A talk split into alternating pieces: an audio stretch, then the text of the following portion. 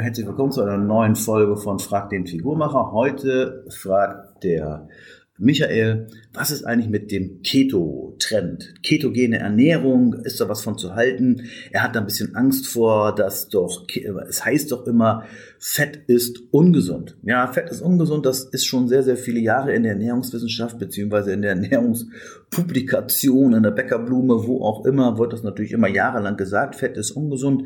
Das kommt noch so aus den 60er, 70er Jahren, wo man einfach wo findige Forscher herausgefunden haben, Herzinfarkt liegt am Fett und nicht am Zucker und die ganze Welt hat es geglaubt und deswegen hat man dann diese ganzen Low-Fat-Produkte gemacht und irgendwie ist das so in den Köpfen immer noch drin. Äh, Fett ist ungesund, Fett macht krank.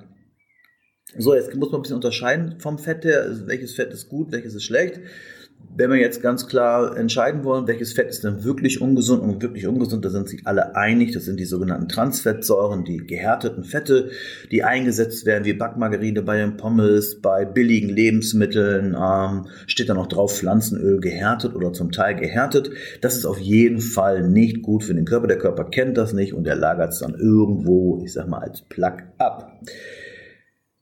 Auch was noch nicht unbedingt äh, förderlich für die Gesundheit ist, sind ein Überschuss an Omega-6-Fettsäuren, die zur Entzündung führen können. Man hat früher gesagt, Sonnenblumenöl, Distelöl wäre gut. Heute weiß man, es führt eher zu ähm, Rheuma und zu Entzündung im Körper und deswegen distanziert man sich davon. Die guten Fettsäuren sind Fischöl, also EPA, DHA, Leinöl äh, aus Nüssen ist gut, aus Olivenöl ist gut, aus äh, Kokosnuss äh, oder Rinderschmalz das sind gute Fettsäuren. So, ähm, jetzt was macht die Ketoernährung? Die ketogene Ernährung bedeutet ja, ich lebe von den sogenannten Ketonkörpern. Die Ketonkörper entstehen in der Leber, wenn zu wenige Kohlenhydrate da sind.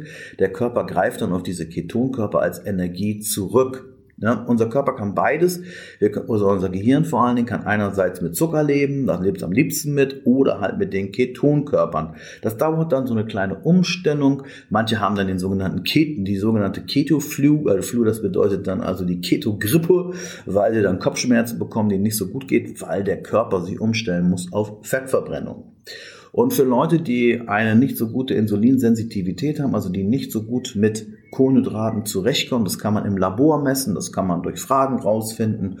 Oder wenn ihr, wenn ihr einen guten Coach habt, der wird auch rausfinden, ob eher Ketogen für dich was ist. Äh, da wird es halt so gemacht, dass man sehr viel Fett isst. Und jetzt kommt's, man muss so 70, mindestens 70 Prozent der Energie aus Fett bereitstellen, was ja komplett konträr ist, das, was man immer gehört hat, dass vielleicht mal 60 Prozent oder äh, Kohlenhydrate sind und das Fett vielleicht maximal 30 Prozent. Und die Leute, die mit ketogener Diät sehr gut zurechtkommen, die sind damit sehr frisch, die sind damit sehr wach, die müssen nicht mehr so viel schlafen, die haben sehr, sehr viel Energie im Alltag, eine bessere Haut, bessere Blutwert, Blutfettwerte tatsächlich, wenn sie die richtigen, Fettwerte, die richtigen Fette nehmen und auch weniger Kohlenhydrate essen, haben sie weniger Triglyceride. Also für die Gesundheit ist es für manche Menschen sehr, sehr gut.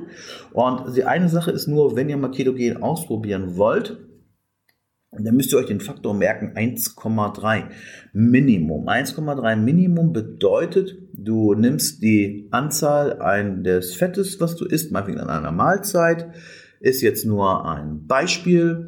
Ähm, du würdest äh, 50 Gramm Fett essen und du würdest in dieser Mahlzeit 20 Gramm Eiweiß haben und 5 Gramm Kohlenhydrate, dann musst du die 50 geteilt durch die Summe aus Kohlenhydraten und äh, Eiweiß zusammenziehen. Das wären in dem Fall 20 plus 25. Da hätte ich 50 Gramm Fett und 25 Gramm zusammen Eiweiß und Kohlenhydrate. 50 geteilt durch 25 wäre 2. Das wäre ein sehr, sehr gutes Verhältnis.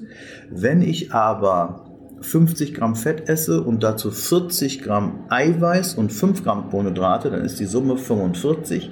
Und wenn ich dann 50 durch 45 teile, dann kommt da 1, noch was raus, aber weniger als 1,3. Oder ganz schlimm, ich esse 70 Gramm Eiweiß, 75 Gramm äh, Entschuldigung, 70 Gramm Eiweiß, 5 Gramm Kohlenhydrate sind 75 zusammen durch 50, dann habe ich einen Wert von 0, noch was.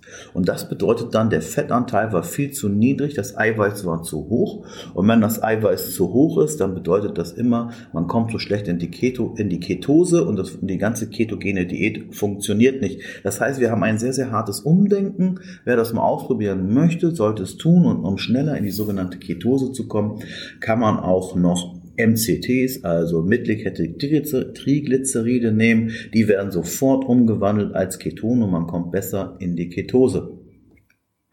Kann man mal ausprobieren, macht Sinn. Ich habe es auch mal ausprobiert.